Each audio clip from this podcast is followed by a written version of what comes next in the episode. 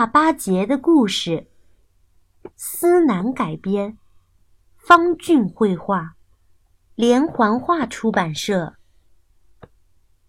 农历十二月，又叫腊月。腊月初八，就是腊八节。这一天，人们都要喝腊八粥。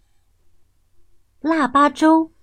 要用各种米和豆子，像白米、黄米、江米啦，红豆、绿豆、芸豆啦，还可以加入喜欢的果子，如大枣、花生和杏仁等等，把它们熬啊熬啊。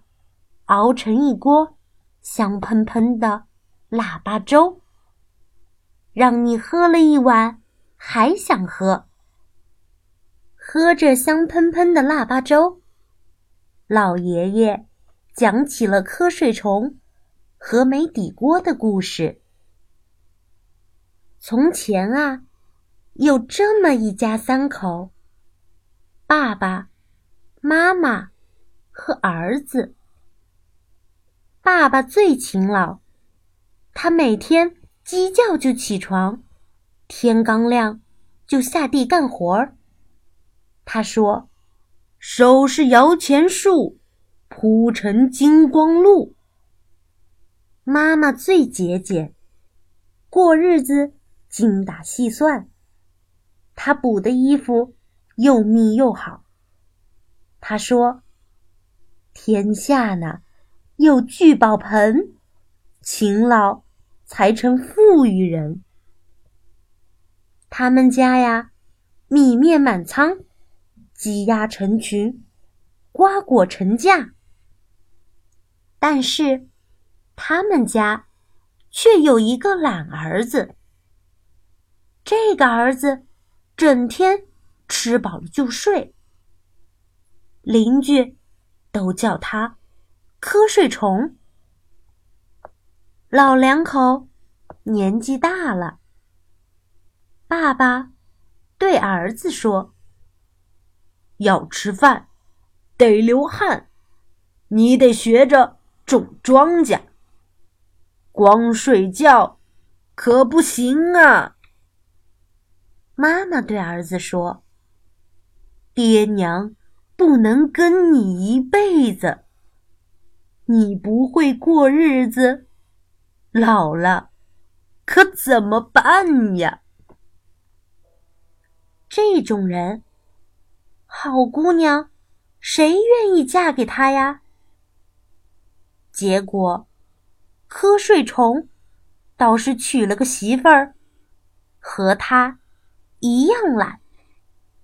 他的媳妇儿，太阳没落就睡。日上三竿还不起来，油瓶倒了都不扶。邻居们都叫他没底锅。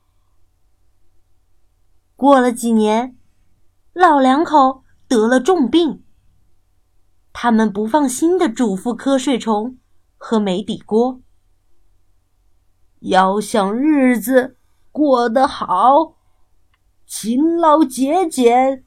不能少，饭要及时，衣要暖，地要生根，细除草。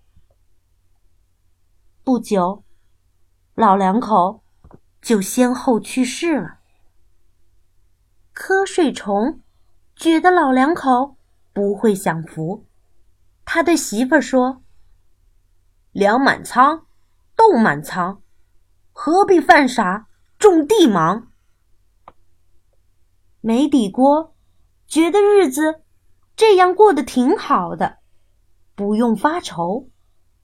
她对丈夫说：“有单衣，有棉被，织布不如把觉睡。”就这样，两个人谁也没把老人的话。放在心上。每天除了吃喝玩乐，还是吃喝玩乐，坐吃山空呀。没几年，地荒了，家里也没存粮了。这年腊月初八，北风呼呼的刮，雪花飘呀飘呀，简直有巴掌那么大。瞌睡虫和煤底锅没吃没穿，缩在破房子里，冻得直打哆嗦，哆嗦嗦，哆嗦嗦，好想妈。真的白馍馍！哎呦呦，哎呦呦，扫把杂粮凑碗粥。杂粮是从缸底、粮仓缝、墙边、老鼠洞，好不容易找出来的。谁知他们刚端起碗想喝，一阵大风刮来，房子呼啦一下。就塌了。根据这个传说，每年的腊八，家家都要熬上一锅杂粮粥，喝粥过节，用来提醒自己珍惜美好生活。好啦，腊八节的故事到这里就结束了。那么接下来，橙子姐姐。再和大家分享一下有关腊八节的传统习俗吧。老话说：“报信儿的腊八粥。”腊八粥是腊八节这一天最重要的食物。你呀，可别小看这道粥。怎么做，做什么，那些可都是有讲究的。传说，明朝时，皇上吃的腊八粥是这么做的：在腊八节前几天，把红枣捶破以后泡汤；到腊八当天早上，加入粳米、白果、核桃仁、栗子、灵米煮粥来。老百姓虽然没有这么讲究，但是一样。要放很多的东西。清代的人用黄米、白米、江米、小米、菱角米、栗子、红豇豆、去皮的枣泥儿等等，一块儿放在水里煮熟了，再将染红的核桃、杏仁儿、瓜子、花生、榛子、松子，以及白糖、红糖。葡萄什么的，一块儿放进去，这样既好看又好吃。这些东西都是有说头的。桂圆象征着富贵团圆，百合象征着百事和睦，红枣花生比喻早生贵子，莲子心象征着恩爱连心。核桃表示和和美美，菊普、栗子象征着大吉大利等等。大家都盼望着以后的生活会更加美好。除了腊八粥，北方民间到了腊八还会泡腊八蒜。当然，腊八蒜主要是为了。除夕晚上的饺子准备的。那么，腊八蒜又是怎么做的呢？在腊八这一天，把剥了皮的蒜瓣儿放到一个装满醋的坛子里，封口，然后放到一个冷一点的地方。蒜被醋泡过以后，辣味淡了很多，吃起来呀也变得。又嫩又脆。